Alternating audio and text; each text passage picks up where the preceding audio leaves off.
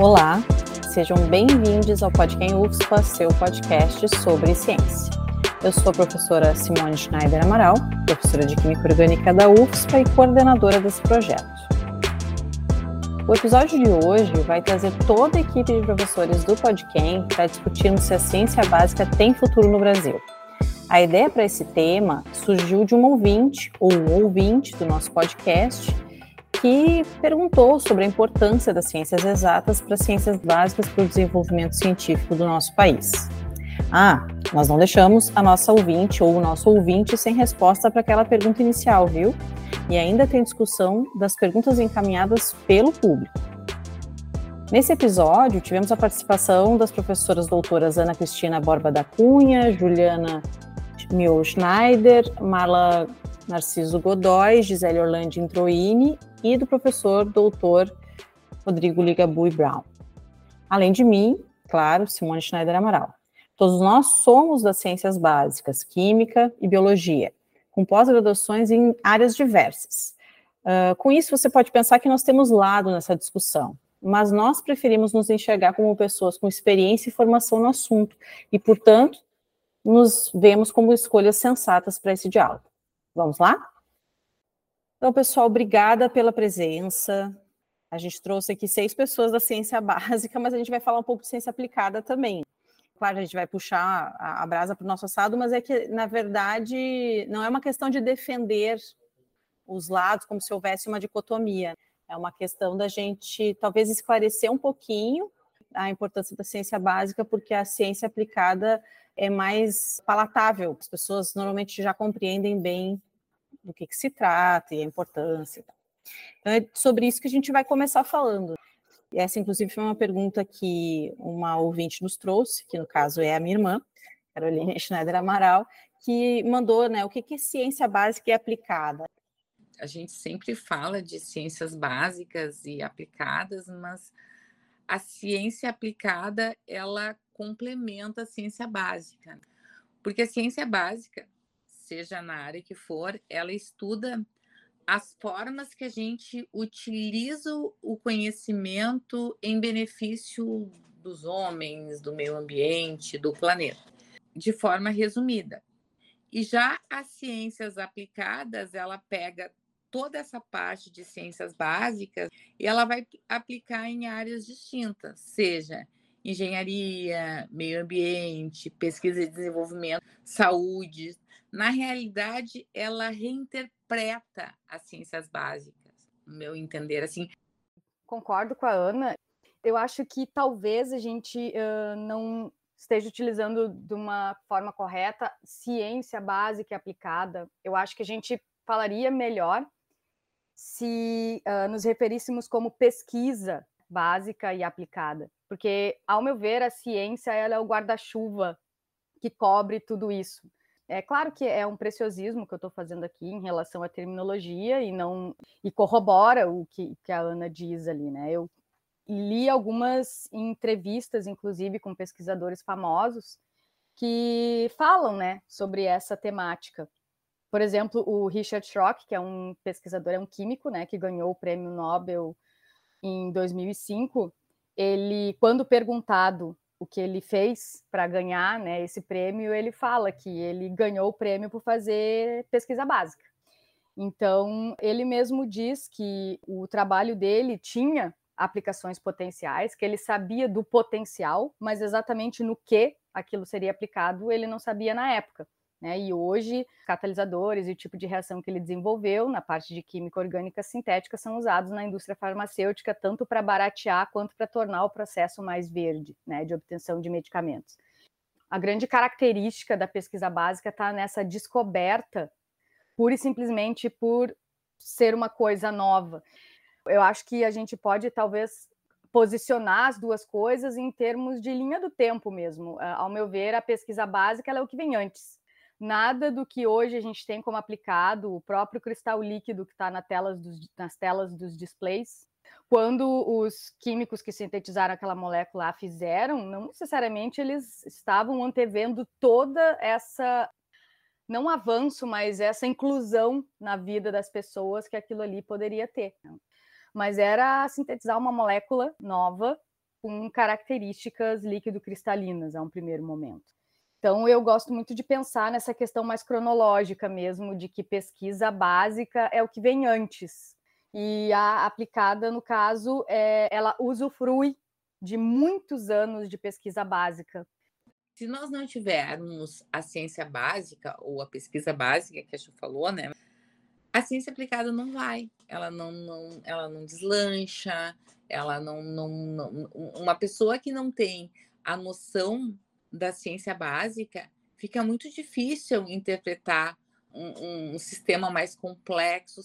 Só que, que a, a, ciência básica ela fica escondidinha. Ela é, é, como eu digo, a ciência aplicada ela tá lá na frente, né? Ela tá na vitrine, bem como a Ju falou. E aí, muitas vezes as pessoas acabam fugindo da ciência básica porque acha que ela não tem uma visibilidade mas ela tem, é, ela dá todo o suporte para a ciência aplicada. Por isso também que a gente está falando sobre o assunto hoje. Gi? Eu concordo né, com o que a professora Juliana disse, a professora Ana disse também. Então, assim, quando a gente pensa, se a gente for pensar no preciosismo, né, nessa parte de nomenclatura, ciência básica, né, a base, o alicerce para todas as outras pesquisas. As aplicações, elas sempre vão estar restritas a janelas temporais da história.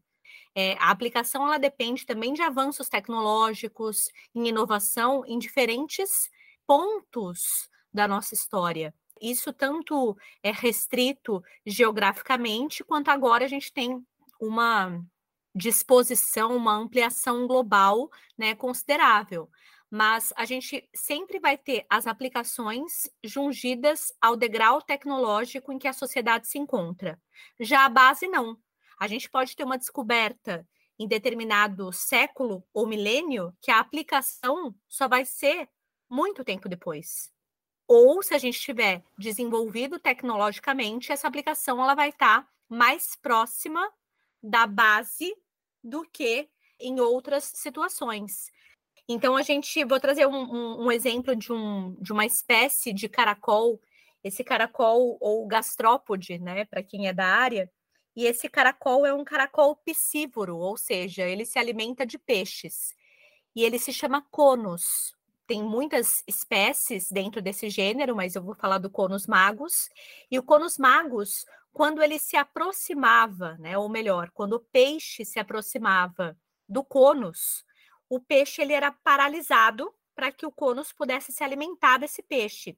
E os biólogos, né, as biólogas observando isso, eles constataram que havia alguma substância ou um rol de substâncias que paralisava esse peixe. Aconteceu a investigação do isolamento de uma substância que recebeu o nome de conotoxina.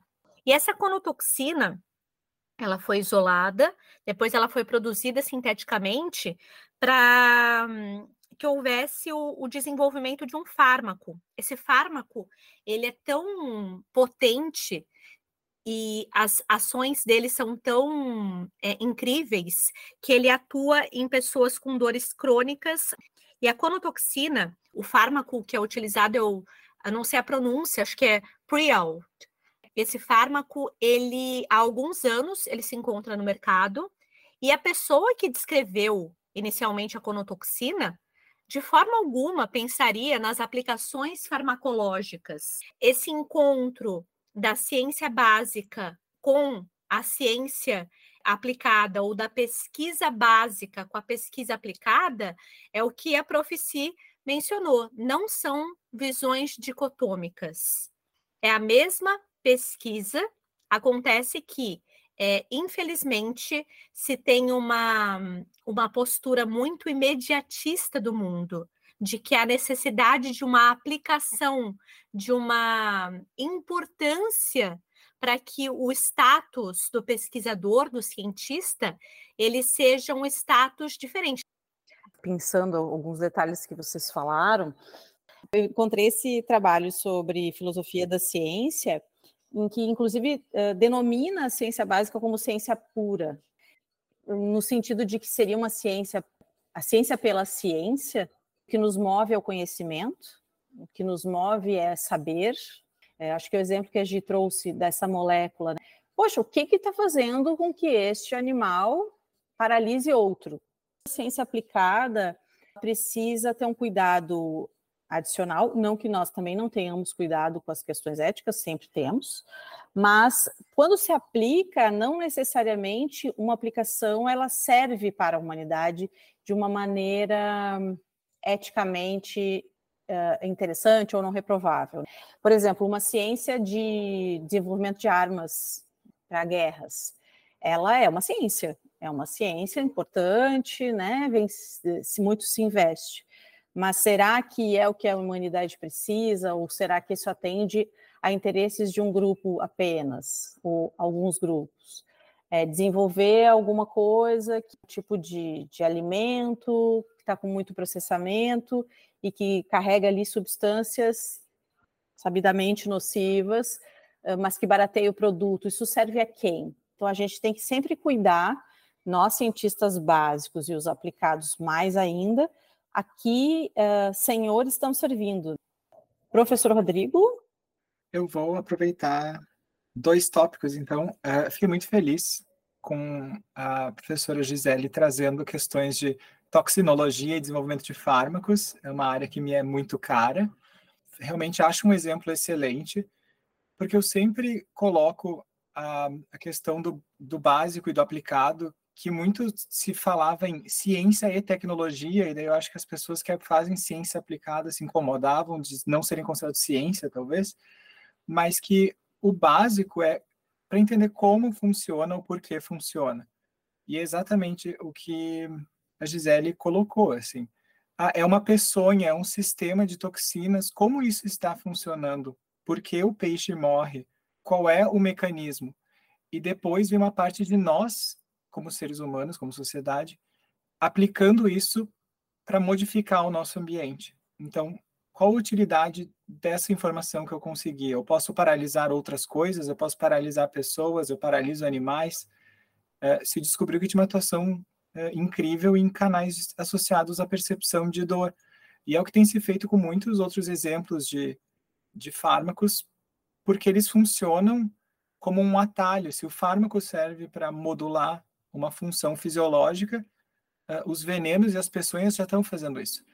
Mas antes da gente conseguir desenvolver, por exemplo, o captopril, para controlar a, a, pressão sanguínea a partir da peçonha da jararaca, existiu um estudo de décadas que foi induzido justamente por essa espécie que nos levou a entender como funciona a regulação da pressão sanguínea em seres humanos. E foi a partir de uma serpente brasileira. E se viu que a picada da serpente causava modificações, e se passaram muitos anos estudando isso para entender o que era molecularmente responsável pelo efeito, e isso acabou se tornando, posteriormente, um análogo sintético, que é um fármaco que foi um, uma revolução em termos de mercado e de impacto na saúde da população mundial.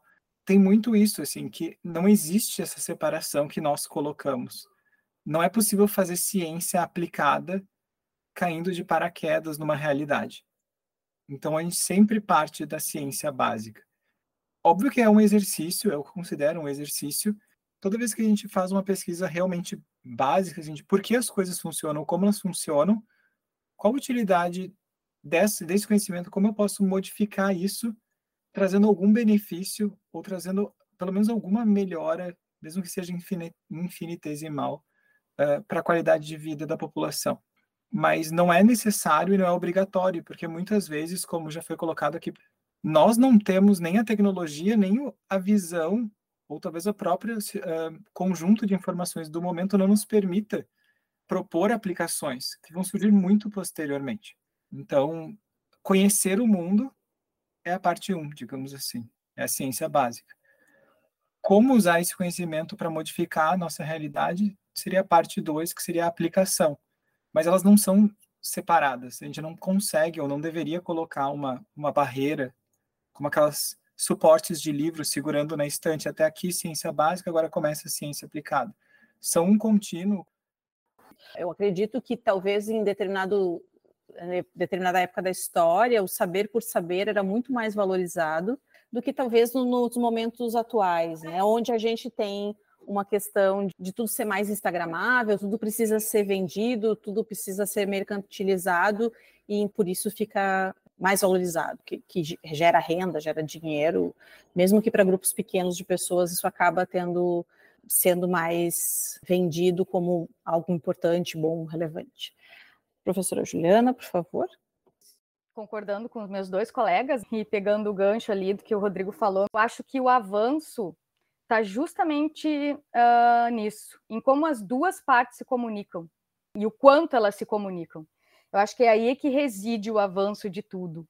Uh, eu gosto sempre de usar uma analogia, porque às vezes a gente conversa bastante com os, os, estudantes, né, em sala de aula, sobre essas questões de pesquisa e futuro, enfim.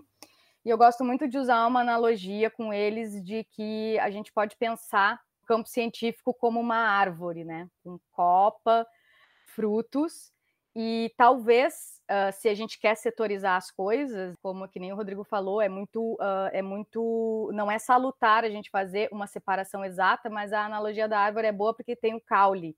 Então, se a gente quer meio que setorizar, a gente pode dizer que a pesquisa básica é toda a parte da raiz da árvore, né? Então, ela está ali, está embaixo da terra, ou seja, não está à vista, quanto mais profunda, quanto mais irrigada, mais alimentada, mais essa raiz nutre e aquilo que as pessoas veem, são as folhas, os frutos e as flores que aparecem na copa da árvore. E unindo tudo isso, claro, né, a gente tem ali o caule. Então, em como essas coisas conversam, eu acho que o grande avanço está nisso. Não, eu achei essa analogia muito boa, Ju. Porque a professora Simone falou também a respeito de tudo ser muito insta instagramável, né? Tudo tem que ser, tudo vira produto hoje em dia, né?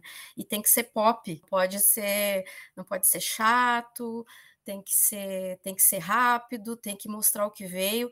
Então eu, eu imagino assim que nos tempos que a gente está vivendo, a ciência básica ela está sendo muito questionada nos últimos anos, talvez década, não sei, por conta dessa desse momento da sociedade, desse questão do imediatismo e a gente querer, uh, digamos, explicar o que a gente faz para as pessoas, né? E às vezes fica difícil de explicar quando a gente está fazendo ciência básica, por que, que a gente está estudando aquela molécula, ou no nosso caso, é, o pessoal que trabalha com síntese orgânica, o pessoal da química, né? Por que, que a gente está estudando um tipo de formação de ligação carbono-carbono se dá para fazer uma determinada parte de uma molécula que talvez no futuro seja usado né, na medicina ou não, né? Então é difícil explicar por que, que isso é importante. E essa questão da que tu colocou, Ju, da, da analogia da, da árvore é, é belíssima, né, para a gente poder explicar isso, porque como é que eu vou ter os frutos se eu não tenho o caule e as raízes, né, que seria a base? Como é que eu vou chegar lá no, num exemplo mais, digamos, mais atual, né, a vacina de RNA mensageiro, né, como é que a vacina poderia ter sido desenvolvida em um ano se há 30 anos atrás alguém não tivesse começado a se debruçar sobre toda, toda a plataforma de uh, RNA mensageiro. Então, uh, foram esperou três décadas para conseguir se aplicar e salvar a pele do mundo, porque alguém se preocupou em estudar isso 30 anos atrás. Se tivéssemos feito esse questionamento 30 anos atrás, por que, que tu está estudando isso? Isso não está servindo para nada porque naquele momento, colocando o que vocês já uh, falaram, é, não se tinha talvez a tecnologia, o avanço tecnológico, as ferramentas tecnológicas para aplicar. Profigi? Escutando a Marlinha agora, tem uma pessoa muito especial que me deu de aniversário um livro chamado A Sociedade do Cansaço, do Han. Ele fala sobre a violência da positividade que resulta da superprodução, super desempenho ou supercomunicação. Ele fala o seguinte, também da questão que a gente às vezes tem dificuldades de lidar com isso, certo? Então, é, isso se aplica também ao, ao, ao, ao âmbito da ciência.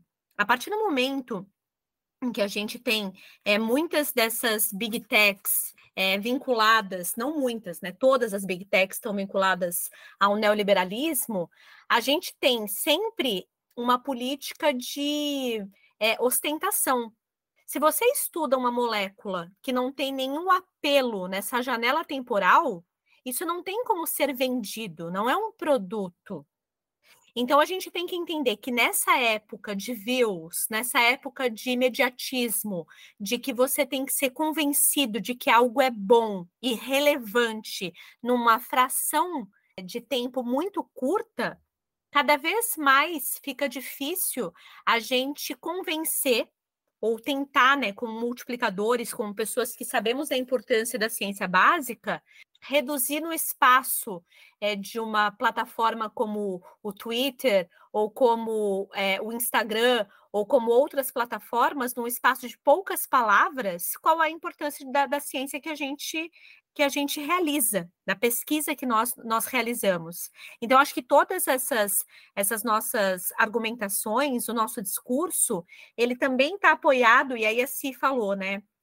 Eu vejo duas, duas, duas questões que eu gostaria de falar. A Si falou, eu vejo que no passado, o conhecimento pelo conhecimento, a descrição do mundo, ela era muito mais valorizada do que hoje.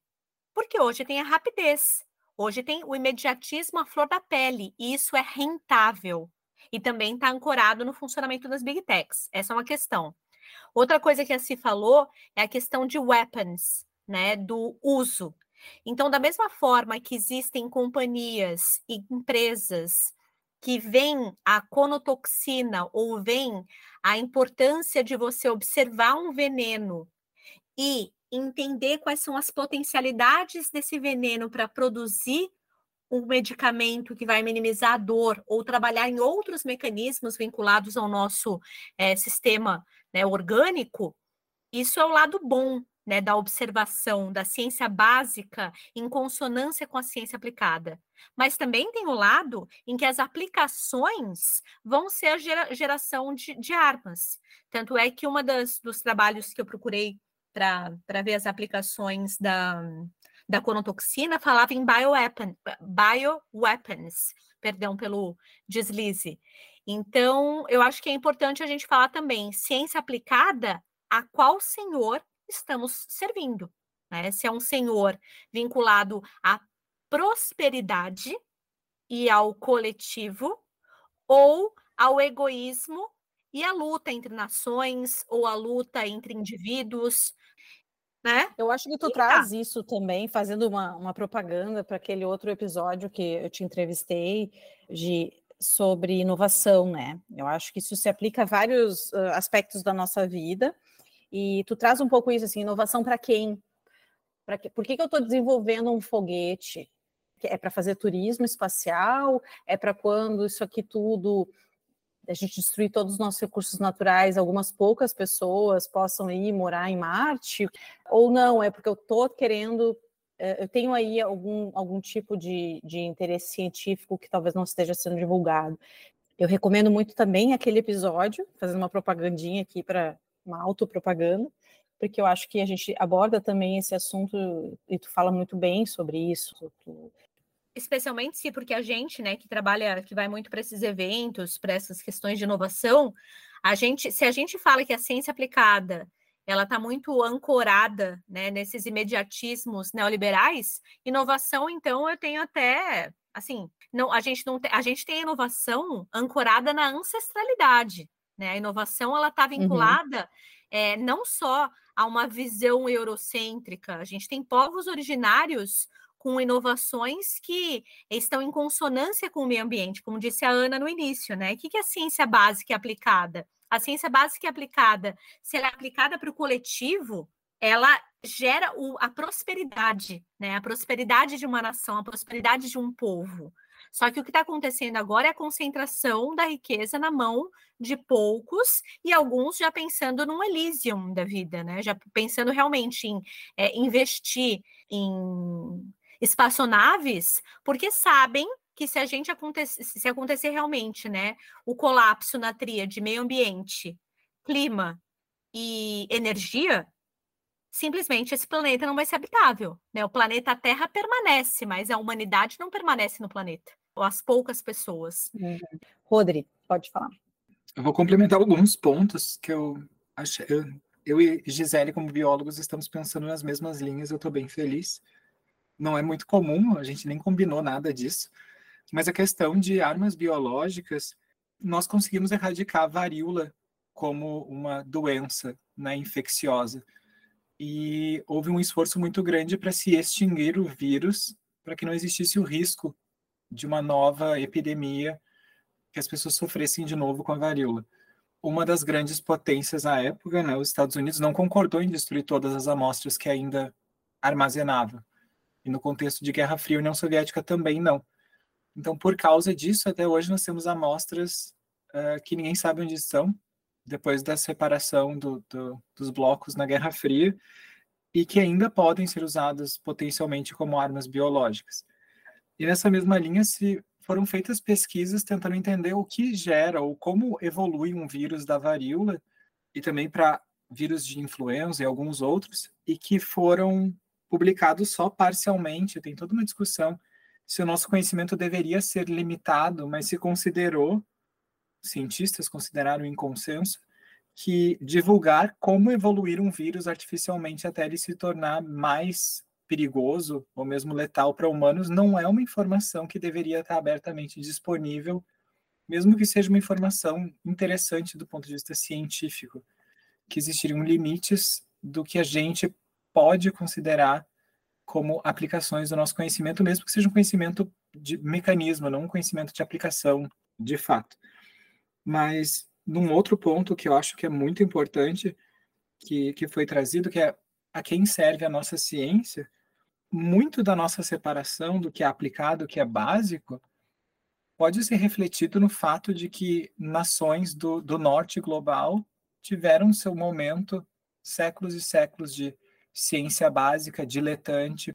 É interessante manter os países do sul global subjugados a aplicarem o conhecimento básico desenvolvido por terceiros ou obtido por terceiros como meros desenvolvedores de coisas secundárias, aplicando e não querendo entender como o mundo funciona. Acho que é sempre interessante, por mais que cientistas não gostem de falar sobre isso, lembrar que a ciência não é neutra. Assim como qualquer atividade humana, ciência é uma atividade política. Ela está sujeita às mesmas pressões, às mesmas demandas, eh, aos mesmos interesses e aos mesmos desequilíbrios de poder que qualquer outra atividade humana. Então, é interessante questionar, sim, a quem satisfaz aplicar esse conhecimento e por que eu estou sendo incitado a me dedicar à aplicação do conhecimento e não à obtenção do conhecimento. Uhum. Eu acho que tu traz esse ponto que é bem interessante também, né? Sobre a questão de, de ciência, ter ciência ter lado, eu indico muito aquele podcast Ciência Suja, que traz um pouco essas questões. Eu queria fazer uma complementação ao que, o, ao que o Rodrigo disse em relação ao diletantismo, né? Tem um, um cara que é um empre, empreendedor da web, que é citado no, no livro do Chris Anderson, Makers, que ele, ele chama Rufus Griscom. E ele fala que a gente está atualmente na renascença do diletantismo. Então, como a gente citou o Han, né, da Sociedade do Cansaço, a gente está na época da superprodução, é, da super performance, de tudo muito exacerbado. Né? Então, o diletantismo, eu posso produzir o que eu quiser e publicar. Então, você vê pessoas que podem produzir conteúdos que são completamente, na minha percepção, inúteis, e como gera entretenimento, eles acabam lucrando com isso, gerando, né, gerando engajamento, lucrando com isso, gerando lucro para as big techs e eventualmente sendo empreendedores de si mesmos. Quando a gente pensa no diletantismo um, dois, três séculos atrás, ou ainda. Desculpa, eu não queria te interromper, mas só para aproveitar que tu está falando do diletantismo, acho que era legal a gente explicar o que, que é para todo mundo entender. É como se você tivesse um tempo livre para investir naquilo que te dá prazer. Algumas pessoas elas colocam um, um, como sinônimo de diletantismo amadorismo, mas tem pessoas que colocam, por exemplo, vamos supor, o Charles Darwin. Ele era uma pessoa rica naturalista que podia investir o seu conhecimento, a sua, as suas habilidades intelectuais, as suas habilidades como pesquisador, porque queria conhecer a natureza, com o seu tempo livre sem estar atrelado a algo que fosse de ordem orçamentária. E normalmente, tá, é, assim, é, se dedicar a uma coisa que traz prazer é uhum. quase como se fosse um hobby. Exato. Mas sempre, nas ciências, muito associado a isso, a ter um poder econômico que permita isso. Fazer uhum. o que eu uhum. quiser fazer. Darwin era riquíssimo. Isso normalmente isso. é omitido quando se discute, né? Como ele conseguiu fazer o que ele fez. Exato. Wallace, que era simultâneo, sempre lutava para conseguir financiamento e não teve a mesma visibilidade em vida que o Darwin teve fazendo o mesmo trabalho. Então, não tinha uma família rica que bancasse ele. Nesse sentido, assim, é ter meios para fazer o que gosta de fazer, ou aquilo que gostaria de fazer. Se a pessoa fosse livre para produzir o que ela gosta, ou que pelo menos parte do trabalho dela fosse esse, talvez o conhecimento crescesse mais rápido ou em mais direções. Exatamente. Então, a gente tem que mencionar o seguinte também. Vamos pensar, na época né, do Charles Darwin, ele tinha os recursos materiais, os recursos intelectuais para se dedicar a essa vertente naturalista, né, que hoje em dia a gente chama da biologia, mas ele estava investigando, né, galga, é, investigando como aconteciam essas, é, como que essas diferenças morfológicas elas eram selecionadas, né, pelo meio. Agora, quando a gente pensa na vertente de hoje, né, da renascença do diletantismo, as pessoas elas estão publicando divulgando um conteúdo e o conteúdo que viraliza não é o conteúdo que apresenta camadas de complexidade, que exige que a pessoa reflita sobre esse conteúdo, ou que pareça uma substância que é identificada, uma molécula que é sintetizada, algo que é, é produzido que é identificado no campo da biologia, no campo da química, mas que as pessoas não conseguem num estalar de dedos, no momento de um deslize de dedos na tela, observar o aspecto aplicado disso.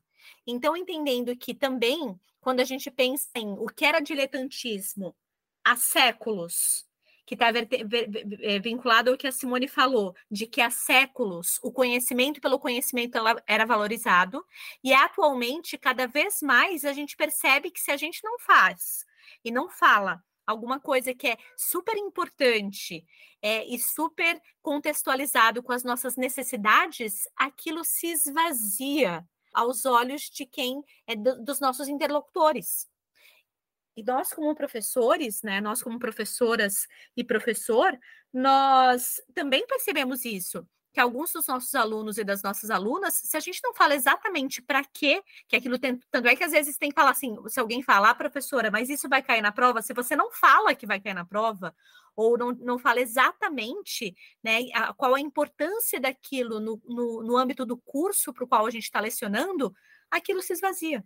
Então, às vezes, eu, né, dou aula, eu pertenço ao Departamento de Ciências Básicas da Saúde, e eu leciono biologia celular e tecidual. Muitas daquelas questões, né, da síntese de colágeno, eu às vezes tenho que fazer link com escorbuto ou com outras questões é, para tornar mais interessante ao olhar do, dos alunos, porque às vezes o conhecimento pelo conhecimento, a descrição dos processos, é, não é, atrai tanto, não engaja tanto os alunos quando a gente está lá na UFSPA, que é uma Universidade de Ciências da Saúde, a gente percebe uma valorização muito grande das ciências da saúde que são essencialmente aplicadas. Só que eu costumo falar bastante para os estudantes assim: olha, não tem como vocês inovarem, não tem como vocês produzirem conhecimento se vocês não têm uma gama variada de conhecimentos. Porque quando a gente vai criar uma coisa nova, a gente tem que tirar das experiências que a gente vive, de tudo que a gente lê, de tudo que a gente experimenta, de tudo que a gente conhece.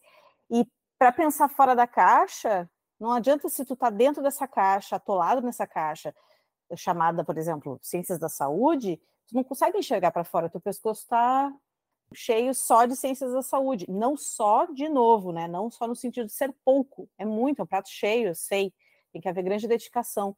Mas se a gente quiser fazer algo novo, se a gente quiser realmente, né, que nem a gente percebe a geração, essa nova geração querendo se destacar, querendo fazer a diferença, para fazer a diferença, para inovar, é necessário ter um conhecimento muito amplo e vasto para poder uh, pensar diferente do que se tem feito corriqueiramente. Então, até no podcast, assim, muitas vezes eu sou criticada, né? Ah, porque isso está trazendo um episódio sobre fast fashion, o que, que isso tem a ver com ciências da saúde? Primeiro que o podcast não é sobre ciências da saúde apenas, é sobre ciências em geral. E segundo, porque conhecimento né, é uma coisa que, que, que nunca, nunca chega, né? Tá sempre, quanto mais a gente tem, melhor. E tem uma série de links ali que faz com, com, com a própria saúde e que a gente precisa trazer e precisa abrir os olhos para enxergar. Professora Ana? Eu, na realidade, eu pensei várias coisas nesse tempo que eu fiquei esperando. Mas vocês estavam falando, a Gisele, tu, e eu sinto isso mesmo quando a gente está explicando alguma coisa relacionada à química, por mais que a gente faça link, né, com, olha, isso acontece no dia a dia de vocês. Quando a gente fala de ciências básicas, é, aquilo que a gente falou não vende. As pessoas querem uma coisa rápida, elas querem uma coisa bonita. Para fazer uma inovação, tu precisa ter uma bagagem de ciências básicas. Não se faz uma inovação instalando os dedos. Eu estou trabalhando num, num, projeto de inovação há cinco anos, estudando toda a parte de ciências básicas, pesquisa básica, para chegar, então, lá na ponta, na aplicada, para fazer inovação. Então, isso me preocupa nessa gurizada que está entrando, e gurizada que eu falo assim, não os que já entraram, mas me preocupa com o ensino médio, com a fuga de cérebros. Porque, na realidade, a gente falava em fuga de cérebros pós-mestrado, pós-doutorado, mas agora a gente tem fuga de cérebros que vêm fazer ciências com a gente, que vêm fazer Na as... própria universidade, né, Ana? A gente está tendo fuga de cérebros de pessoas que não estão querendo entrar na universidade porque por, pelos vários motivos, enfim. Até porque não conhece, até porque acham que é difícil, até porque tem uns nomes bonitos de química, biologia, matemática, física, e acho que a gente vai falar mais tarde que daqui a pouco nós vamos ter aquela falta de profissionais no mercado, e isso acontece muito nos Estados Unidos, né? Quando falta profissional, sobe a oferta. E eu digo para os nossos alunos: bom, daqui a pouco vocês vão estar sendo caçados a ouro, porque tem poucas pessoas com essa formação de vocês. E também, né, a falta maior ainda na área de licenciatura, que a área de licenciatura ela fomenta os alunos para o ensino superior. Então, se a gente não tem pessoas formadas que venham a trabalhar com os alunos essa parte de ciências, ciências básicas neste momento e fazer o link para aplicada, a gente vai ter muito problema no futuro. Com certeza. Rodrigo? É quase patético considerar que é possível inovar sem conhecer o que veio previamente, porque a gente não consegue trazer coisas inéditas se nós não sabemos o que veio antes. A gente não pode mudar sem conhecer onde a gente está pisando. Então, assim, é necessário ter base para poder mudar. Não é possível inovar a partir do vácuo, que parece ser é, é, essa tendência, digamos assim, ou essa propaganda, não sei como chamar, de que ah, precisamos inovar, precisamos inovar como se fosse uma coisa autocontida. Não. Existe base. É preciso saber até onde a gente já foi, como, enfim, como campo de conhecimento, como sociedade, como área dos saberes, o que quer que seja, para poder inovar. Senão não vou estar inovando. Eu vou estar simplesmente aleatoriamente dizendo coisas e isso não funciona. Então, é, é acho realmente assim, beira o, o patético se fomentar inovação como uma coisa autocontida, como se fosse um termo mágico que resolve todos os problemas. É, é bem isso, Rodrigo. Só para complementar, assim, a gente está sob essa avalanche de exigência, digamos assim, do mundo atual, imediatista, por inovação. E eu já tenho, assim, sempre que eu converso com meus colegas, enfim, sobre essas coisas, eu já tenho até me perguntado o que, que é inovação hoje em dia, sabe? tem uma medicação nova para curar o câncer? O que, que, é? Um aplicativo que vai fazer mais do mesmo, mas que é novo, é a inovação, sabe? É, essas coisas eu venho me perguntando. Às vezes querem vender como inovação algo que não é tão novo, bem, como tu disse. Exato, assim, né? que é mais do mesmo, né? Enfim. É, e, e muita gente confunde inovação com startup. Tipo, é uma startup, é uma inovação, não necessariamente. Exato. Então, tem muita confusão nesse sentido. Acho que a gente pode fazer mais um episódio. A gente já falou sobre inovação no episódio Ih, entrevistei a Gi, mas a gente pode fazer até outro, até explorando um pouco mais essa questão, né? Então, acho que é importante a gente finalizar essa primeira pergunta. Lembrem-se que a gente está recém na primeira pergunta, falando um pouquinho sobre quais são as áreas das ciências básicas. Acho que algumas a gente já falou, das ciências naturais, exatas, química, física, biologia, matemática, Alguns exemplos mais, por favor, me ajudem. A gente tem discutido bastante no âmbito do, do STEAM, né, do Science, Technology, Engineering, Art and Math, que é essa abordagem né, mais holista. É, quando você pensa em diferentes linguagens, seja a linguagem matemática, a linguagem, a, a própria próprio português ou própria a linguagem que a gente tem é, as, as, programações ou a linguagem para você saber é, por exemplo, trabalhar com fabricação digital, são linguagens. Então, é, esse entendimento das diferentes línguas, dos diferentes é, códigos e signos também é básico. Mas como você vai aplicar isso para produzir diferentes interfaces com diferentes aplicações, isso também, então, está é, tá na interface, é, é, algo muito tênue entre ciência básica e ciência aplicada, porque o que antes era considerado evoluído em termos de linguagem de computador, hoje é a base para catapultar é, muita, muito avanço. Então, quando Eu a gente pensa nessa nisso, né? Então, uma coisa, uhum. não sei se vocês viram isso, mas eu posso estar agora, as pessoas que forem da, da programação e da, e da linguagem de computador vão falar assim: o que, que essa menina bióloga quer falar de, de coisas que ela desconhece? Mas é o seguinte: tem um, um tipo de, de linguagem, porque vocês sabem dessa questão de, de 01, né? De, que sempre se fala, né? Dessa, uhum. Dessas dicotomias que se tem em programação. Mas estava tentando, não sei se já aconteceu isso, tá? Ou estava num processo de tentar, em vez de algo dicotômico, quatro ramos diferentes para armazenar as informações das bases nitrogenadas, então dos nucleotídeos.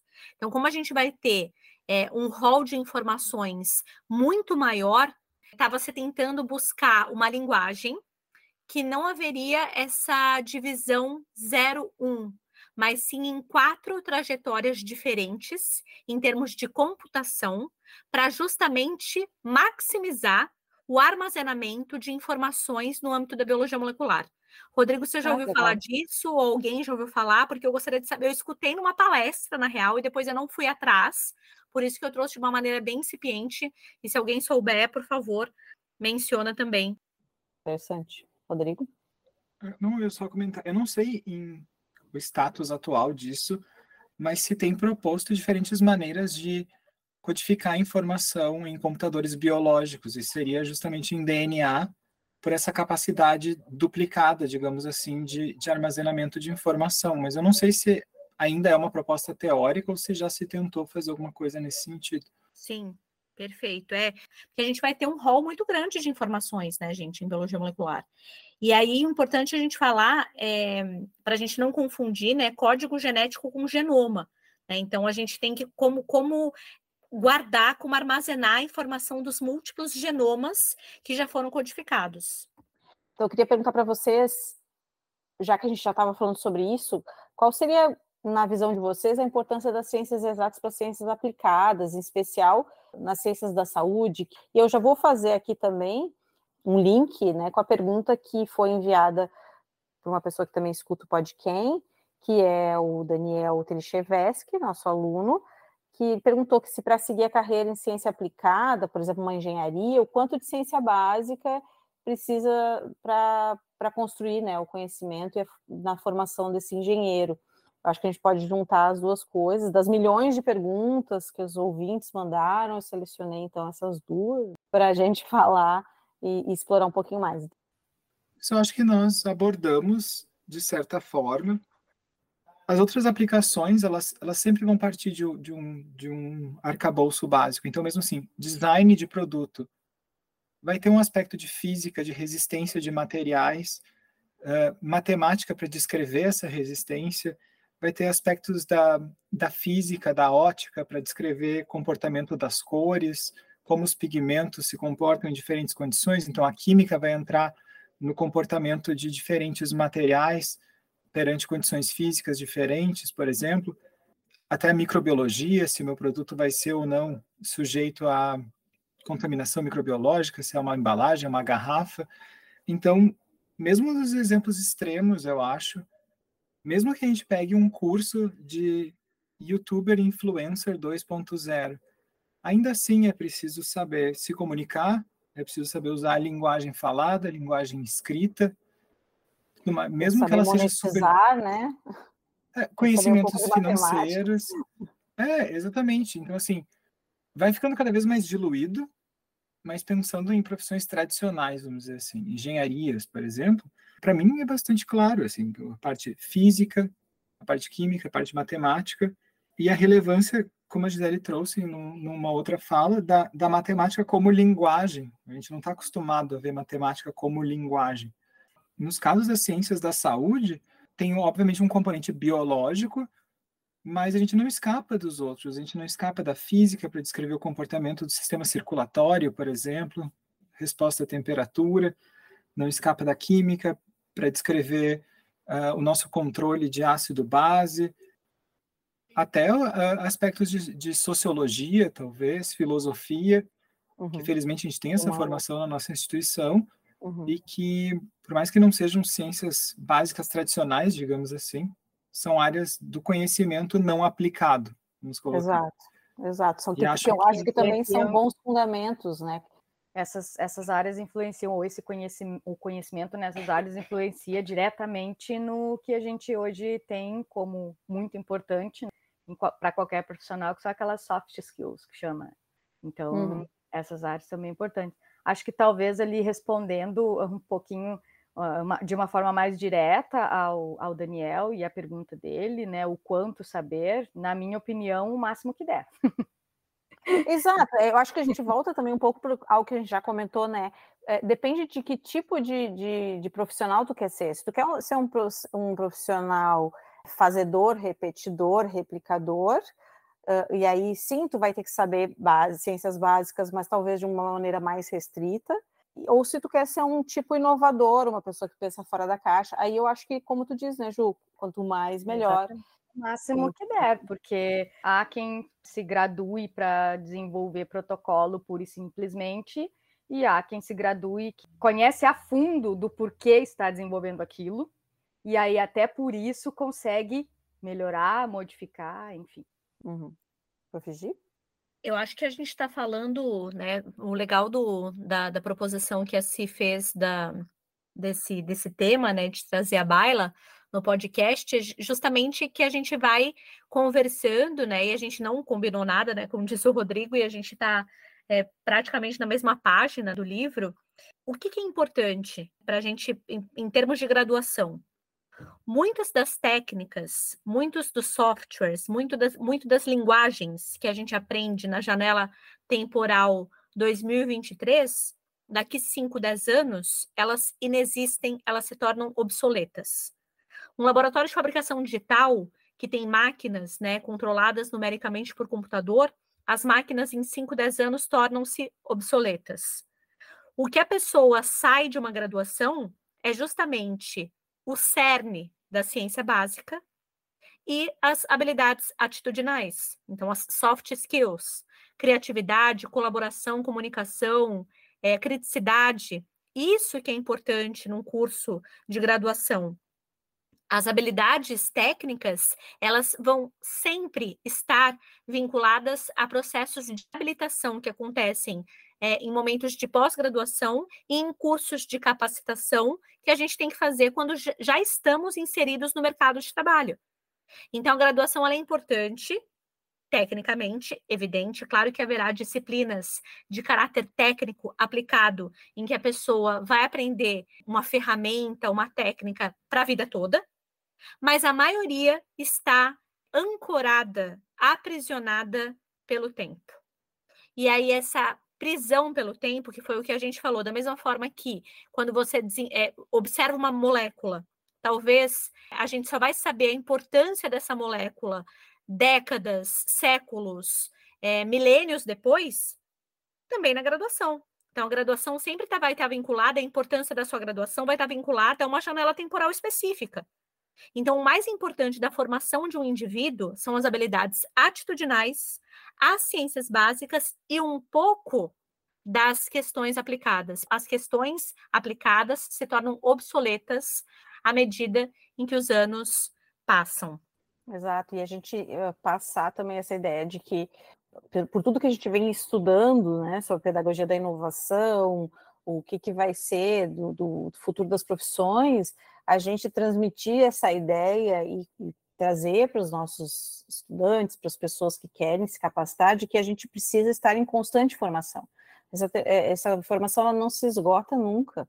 Eu tenho a sorte, o privilégio de ser paga para estudar, que é algo que eu amo fazer, mas uh, vai ter muita gente que vai estar, tá, que, que, a sua profissão, a sua ação uh, profissional vai ser o fazer, e que vai ter que achar dentro dessa conjuntura espaços para complementar o seu saber e se atualizar. Isso, eu acho que a gente trazer essa, essa vontade, né? trazer para o aluno, para a aluna, para as pessoas que nos ouvem, essa, esse entendimento de que estudar uh, é bom, a gente precisa estar sempre buscando a informação, e quanto mais melhor, que a gente vem falando sobre isso, seja lá da base, seja de uma experiência de vida, seja daqueles momentos de, de filosofar, que eu acho extremamente importantes, uh, seja de momentos de não fazer nada, eu acho tudo isso é, precisa ser incentivado, a gente precisa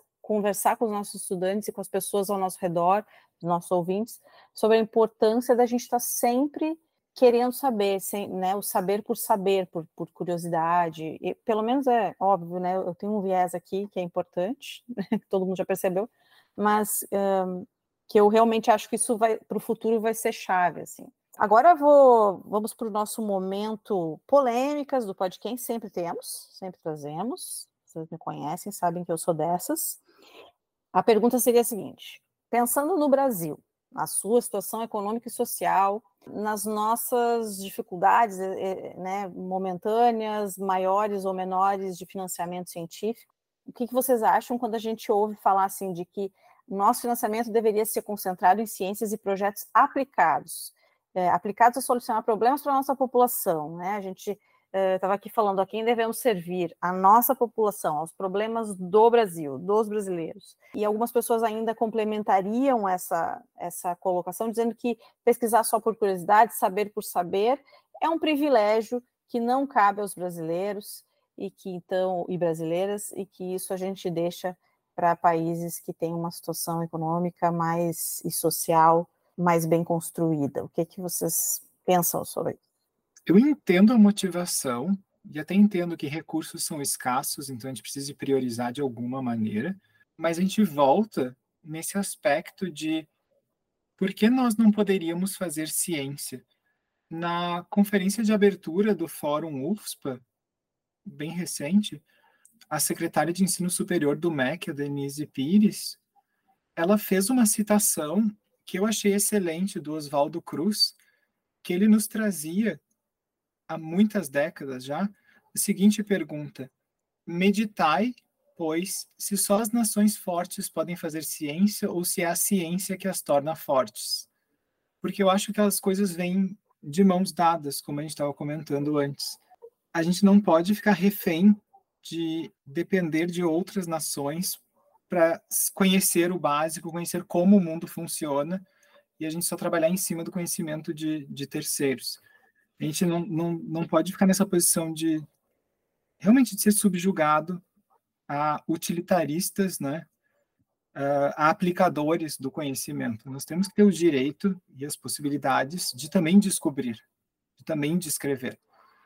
Um, acho que é possível que exista pelo menos um, um, um equilíbrio, um compromisso de parte do financiamento ser totalmente para ciência básica ou para pesquisas de alto risco, que é como tem se chamado agora, né? O próprio explorar ideias que ninguém financiaria de outras formas. Porque vem muito disso. Querer conhecer como o mundo funciona, pode ser que a gente não ache respostas, pode ser que a gente não ache as respostas que nos interessem, mas ainda assim são respostas e ainda assim é uma busca válida. E ela tem um custo altíssimo. E se a gente não arcar com esse custo, outros países que têm mais dinheiro vão arcar. E com isso vem o lucro, que é uma, uma consequência que vai ser natural. Então, se a gente pensa puramente no financeiro, e se a gente quer aplicações, quer benefícios para a sociedade, mais conhecimento é mais benefícios. A gente tem essa relação. Quanto mais as pessoas estudam, mais aumenta a renda per capita de determinados países. Então, conhecer é importante. Aplicar vem do conhecer. Então, entendo as críticas, mas não as considero válidas. Acho que é isso que eu diria. É, super concordo com o Rodrigo, porque é aquela questão que a gente, voltando lá no início da nossa conversa, se a pesquisa básica é o processo de criação em si, a gente, a aplicação vai desaparecer. Então, porque as duas coisas podem e precisam andar juntas. E quanto à questão do financiamento, diretamente falando, e aí eu vou me basear na, em todo o discurso belíssimo que a colega Gisele deu antes, a gente precisa pensar justamente na questão de conflito de interesse quando a gente quiser assim imaginar né, o que, que seria ideal de ser a fonte de cada investimento desses. Acredito que é, essa pesquisa de alto risco, como o Rodrigo eu, eu, falou, e é justamente como se hoje em dia acaba se referindo à pesquisa básica, ela, ela tem que ter um fomento sem conflito de interesses exatamente, pensando no conhecimento em si e na formação de recursos humanos com esse conhecimento. É, eu acho que essa, essa questão de que o resultado de uma pesquisa na área de ciência básica, ele é, é não tem como a gente prever se aquilo vai ter ou não um retorno. E a escassez de investimento em ciência no Brasil acaba digamos, nos colocando contra a parede e a própria sociedade, né? Sente, poxa, falta dinheiro em tanto lugar e de repente investir em algo que o resultado não é não é certo que vai dar em alguma coisa, que é imprevisível o resultado. Então eu eu entendo, eu compartilho da opinião do Rodrigo, eu entendo, mas lamento porque o investimento em ciência básica de um, um país vai desencadear todo um uma cadeia de, de, avanço de conhecimento tecnológico, desenvolvimento de recursos humanos. É óbvio que o que um país, um país desenvolvido de primeiro mundo, tipo os Estados Unidos, consegue desenvolver de ciência básica, a gente consegue, conseguiria aplicar aqui também. Mas com certeza a, a gente pode ir muito mais longe se a gente dominar me muito melhor a, a pesquisa básica para poder usufruir mais com mais facilidade e com mais domínio os, os conhecimentos básicos. Então, uh, infelizmente, essa discussão ela, ela, é bem pobre. A gente, a gente com certeza precisaria investir. Não é à toa que os países, você vai ver o quanto que os países de primeiro mundo investem em ciência básica. Né? Muito dinheiro. Eles não fariam isso à toa. Né? Perfeito, Marlinha. Puxando esse teu fio aí, que eu acho importante, eu sempre tenho, nas palestras que eu tenho dado, eu tenho falado muito assim sobre que o Brasil precisa decidir para onde quer ir, né? Decidir sua identidade. Por exemplo, eu acho que a gente já perdeu muito tempo da nossa, na nossa história em que a gente poderia ter já investido muito nessa nossa veia ambiental, de respeito ao meio ambiente, a gente poder investir mais nesse lado, né, de como produzir mais, com menos impactos. Acho que a questão de, de toda a gestão ambiental, como que a gente pode repensar as nossas formas de consumo. Acho que o Brasil tem uma veia que ela é, é muito forte na nossa população e é, junto com os nossos povos originários, até mesmo os povos né, de origem africana que vieram para cá e trouxeram também essa conscientização. Então, acho que a gente tem a faca e o queijo na mão para investir, por exemplo, nessas questões ambientais, a gente vem perdendo tempo e espaço com isso. Mas foco em algo bastante aplicado e bastante específico, como por exemplo o meio ambiente, não significa que a gente não vá investir em ciência básica, bem pelo contrário, é, é, é, o contrário de tudo que a gente vem falando aqui. Porém, eu acho que ter uma visão clara de onde a gente quer chegar, onde a gente quer investir, é importante. Mas a gente parece muito perdido do ponto de vista científico. Pelo menos para mim, me passa essa impressão. A gente está muito assim, que nem eu, eu vejo muito na nossa querida UFSPA, amo a UFSPA, vocês sabem, mas também faço as minhas críticas. A gente está muito assim, ó, a gente não sabe para onde quer ir no, em termos científicos. Se faz ciência na UFSPA muitas vezes, e eu acho que isso não é uma característica só nossa, no tempo livre, com os recursos que te sobram, com as coisas, porque a gente tem as nossas urgências, eu compreendo. Mas eu acho que a gente precisa melhorar, tanto internamente na universidade, na UFSPA, imagino que em outras universidades essa seja uma realidade parecida, tanto como uma visão mais macro de nação, de onde é que a gente quer ir, para onde, é que, onde é que a gente quer chegar, não com uma visão clara exatamente, eu quero produzir tal coisa, não, mas qual é a minha veia, né? Para onde é que eu quero uh, investir? E aí, a partir disso, investir em toda a cadeia, desde a ciência básica até os projetos mais aplicados. Claro que eventualmente pode sair uma coisa inesperada de um lugar que ninguém imaginou, é claro que na UFSPA, né, agora fazendo a, a, a crítica do micro, na UFSPA, algum pesquisador que está trabalhando com uma coisa que não foi valorizada, que não foi fomentada, que não foi regada, pode dar um fruto. Mas isso é um ponto fora da curva. É, a gente fica perpetuando essas visões é, de que a gente só pode ter uma coisa ou outra, a gente não pode ter tudo. Não, a gente pode ter tudo. Talvez a gente precise só saber para onde a gente quer ir. O meu pai sempre fala uma frase, né, que é bem conhecida assim, da onde menos se espera daí que não sai nada mesmo, mas quando às vezes sai, né, uma pessoa que contra todas as contra todas as expectativas conseguiu ter sucesso, é aquela mulher que contra todas as expectativas conseguiu prosperar, aquela pessoa negra que contra todos os racismos, dores, dificuldades conseguiu prosperar. É legal, a gente tem que enaltecer isso, mas ao mesmo tempo a gente tem que esclarecer de que é um ponto fora da curva e que a gente precisa pensar nas várias pessoas que a gente está perdendo nesse caminho, por falta de um mínimo de apoio, por falta de um mínimo de visão de onde se quer chegar, enfim. Então, depois desse discurso, a gente gostaria de pedir para vocês uma indicação de filme, livro ou qualquer atividade cultural que vocês considerem relevante eu gostaria de sugerir um livro. Ele foi mais popular em algum momento. É do Jared Diamond, chamado Armas, Germes e Aço. E eu gosto muito. O autor em si tem essa característica de ser um polímata. Ele se dedica a muitas coisas, a geografia, a divulgação científica, jornalismo, antropologia. Mas originalmente ele é ornitólogo. E enquanto ele estava fazendo uma pesquisa em Papua Nova Guiné, um nativo que estava ajudando ele a localizar determinadas espécies perguntou por que, que ele estava ali usando uma, uma roupa feita de peles e, e um pedaço de madeira para se apoiar, enquanto o, o Jerry estava com uma câmera fotográfica, um bloco, e estava estudando a ilha deles. Basicamente assim, por que, que o mundo é assim? E ele tentou explicar isso. Então ele passou mais ou menos 10 anos tentando achar motivos pelos quais os europeus conquistaram outros lugares e por que, que outras populações não fizeram isso. Então, o que, que fez? A população eurasiana toma conta do mundo. E ele conclui que são essas três coisas, tá? No título do, do livro dele, né? As armas, os germes e o aço. Mas ele é muito interessante, ele passa por muitas coisas. É um livro bastante interessante e eu acho que ele muda a nossa uh, percepção, assim, de o que é ser humano talvez até porque nós somos como somos. Eu tenho uma sugestão. Eu até complementando, eu lembrei, tem um outro livro, Rodrigo, que é muito bom dele também, que é Colapso. Como as sociedades escolhem o fracasso ou o sucesso.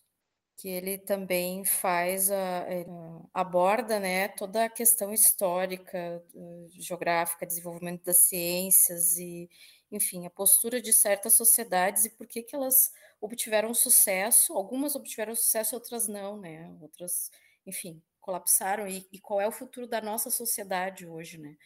Eu tenho uma, uma outra sugestão que eu tinha pensado para trazer para vocês aqui, é um livro, um livro de uma autora brasileira, que acho que todo mundo uh, ouviu falar dela na época da Covid, que é a Natália Pasternak, Ciência no Cotidiano, Viva a Razão, a Ignorância.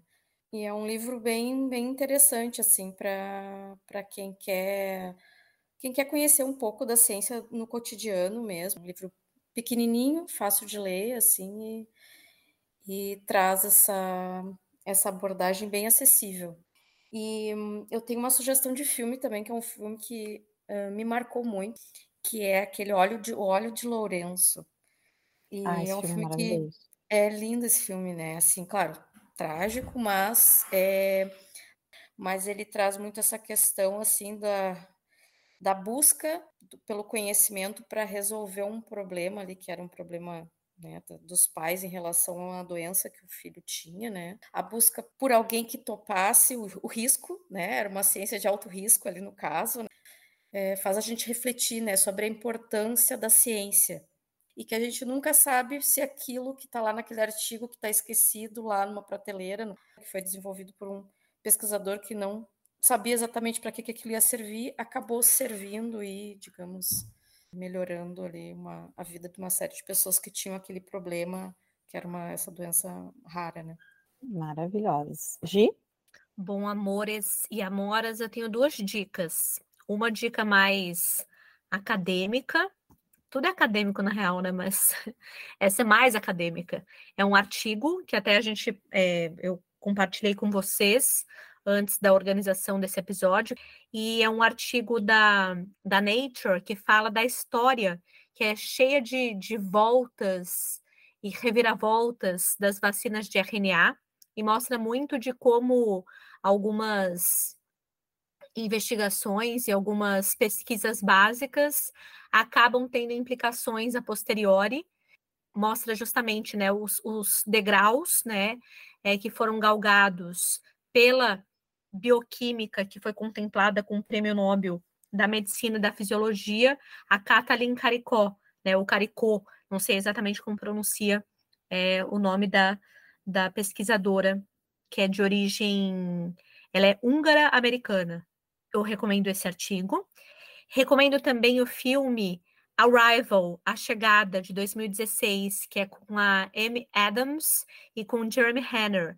E esse, esse filme, ele fala sobre a importância é, dos, da pesquisa básica para o entendimento das camadas de complexidade. Né? Ele é baseado num livro que eu gosto muito, do Ted Chiang, que é a história da sua vida e outros contos. Então, a história da sua vida é o conto no qual a, a chegada é, se baseia e fala justamente de uma linguista que entende, né, é, a importância das linguagens e o entendimento de camadas de complexidade da, da, da linguagem e como ela é, aprende a decodificar a linguagem de heptapods, que são é, alienígenas, né, que acabam chegando no planeta Terra. Ela aprende a, ela ensina é, como se comunicar, né? É, justamente se enveredando pelos caminhos da linguagem, mas e mostra justamente a importância da ciência básica e, e como ela tem dificuldades em explicar como alguns degraus têm que ser galgados com calma para é, base militar que está é, fazendo articulação entre a parte da logística, né, entre o acampamento que está em volta do, da nave alienígena e os pesquisadores. Então, acho importante para quem gosta de ciência, para quem gosta de sci-fi, Arrival. É um dos filmes, assim, tá entre os dez filmes mais maravilhosos é, do planeta. Incrível. Tô anotando aqui tudo igual, vai estar tá tudo na descrição do episódio. É, mas assim, finalmente chegou a minha vez de dar uma indicação, porque eu sempre entrevisto as pessoas e fico com vontade também de dar uma indicação ou de falar do que, que eu estou lendo. Eu vou dar duas indicações de livros que não tem nada a ver com o tema, que não são necessariamente, não vão necessariamente abordar ciência básica, por exemplo, mas que eu acho que são filmes, são livros que a gente precisa ler. Primeiro, todos os livros da Bell Hooks, eu não li todos, mas estou lendo, tá chegando lá, mas estou bem apaixonada por ela. E o último livro que eu li dela, que me marcou bastante, é O Feminismo é para Todo Mundo, Políticas Arrebatadoras. Eu acho que ela traz um histórico sobre o feminismo, que ela viveu toda essa história, ela acompanhou tudo isso, e ela é uma estudiosa do feminismo, e ela fala, assim, traz, assim, algumas questões do porquê que o feminismo, ele não, não prosperou em algumas em alguns aspectos, e ela faz uma reflexão sobre isso e traz algumas questões que a gente ainda precisa responder. E o outro livro que eu vou deixar de indicação é da Vera Iaconelli, que é o Manifesto Antimaternalista. Eu achei particularmente um livro difícil de ler para uma pessoa como eu, que sou química.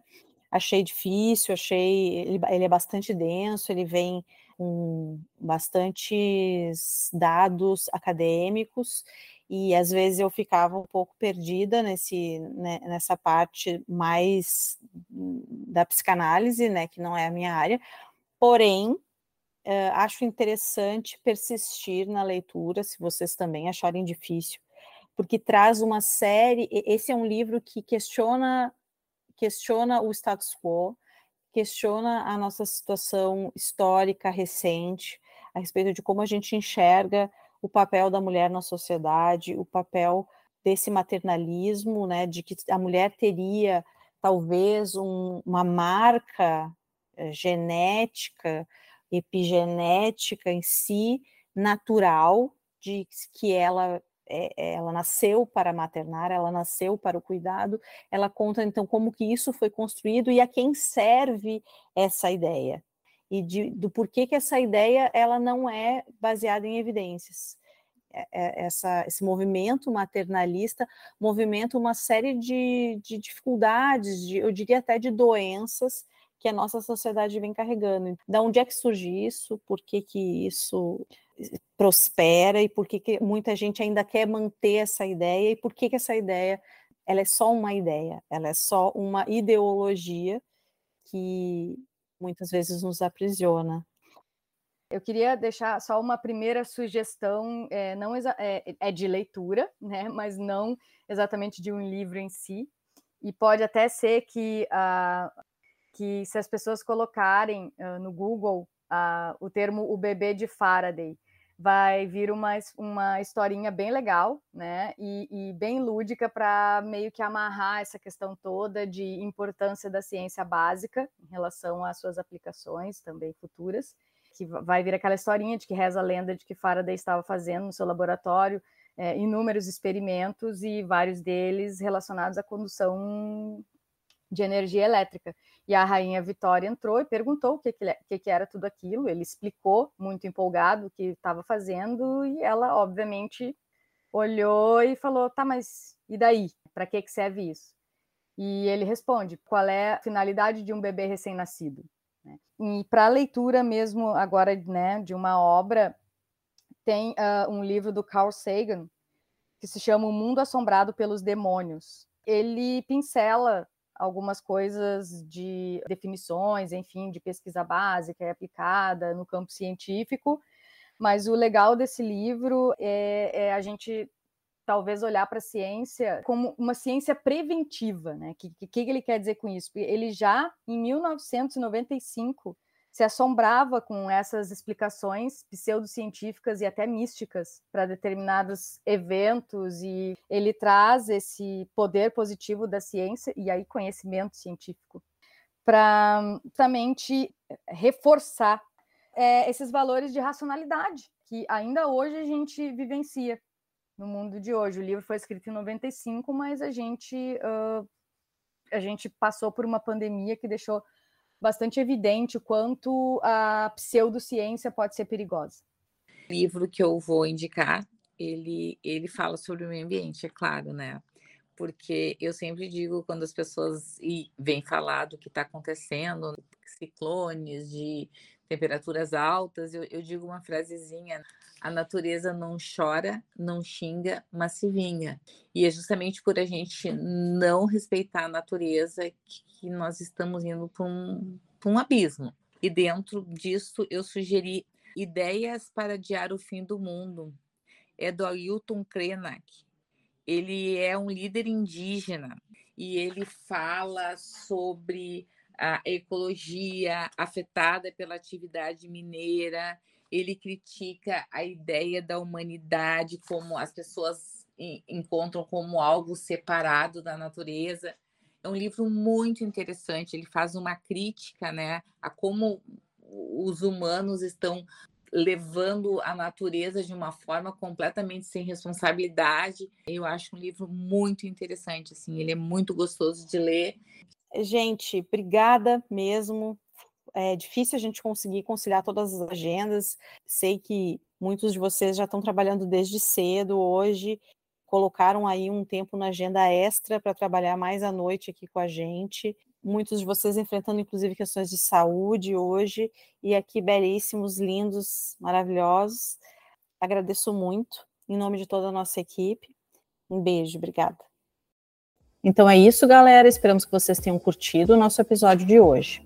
Não se esqueçam de seguir o Podcast nas redes sociais e se inscrever no Podcast-UFSP através da sua plataforma de áudio favorita.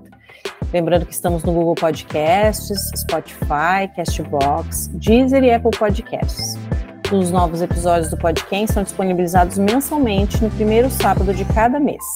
Uh, o Podquem é um podcast sobre ciência que traz temas de interesse de toda a sociedade de forma simples e acessível e que valoriza a diversidade dos conhecimentos ancestrais. Conheça a nossa equipe nas redes sociais. Obrigada por nos ouvir. Lembrando que nesse episódio nós falamos sobre ciência básica, ciência aplicada, tecnologia, filosofia, história das ciências, entre outros assuntos. Todos os links importantes do episódio estarão na descrição do mesmo. Beijo, até mais.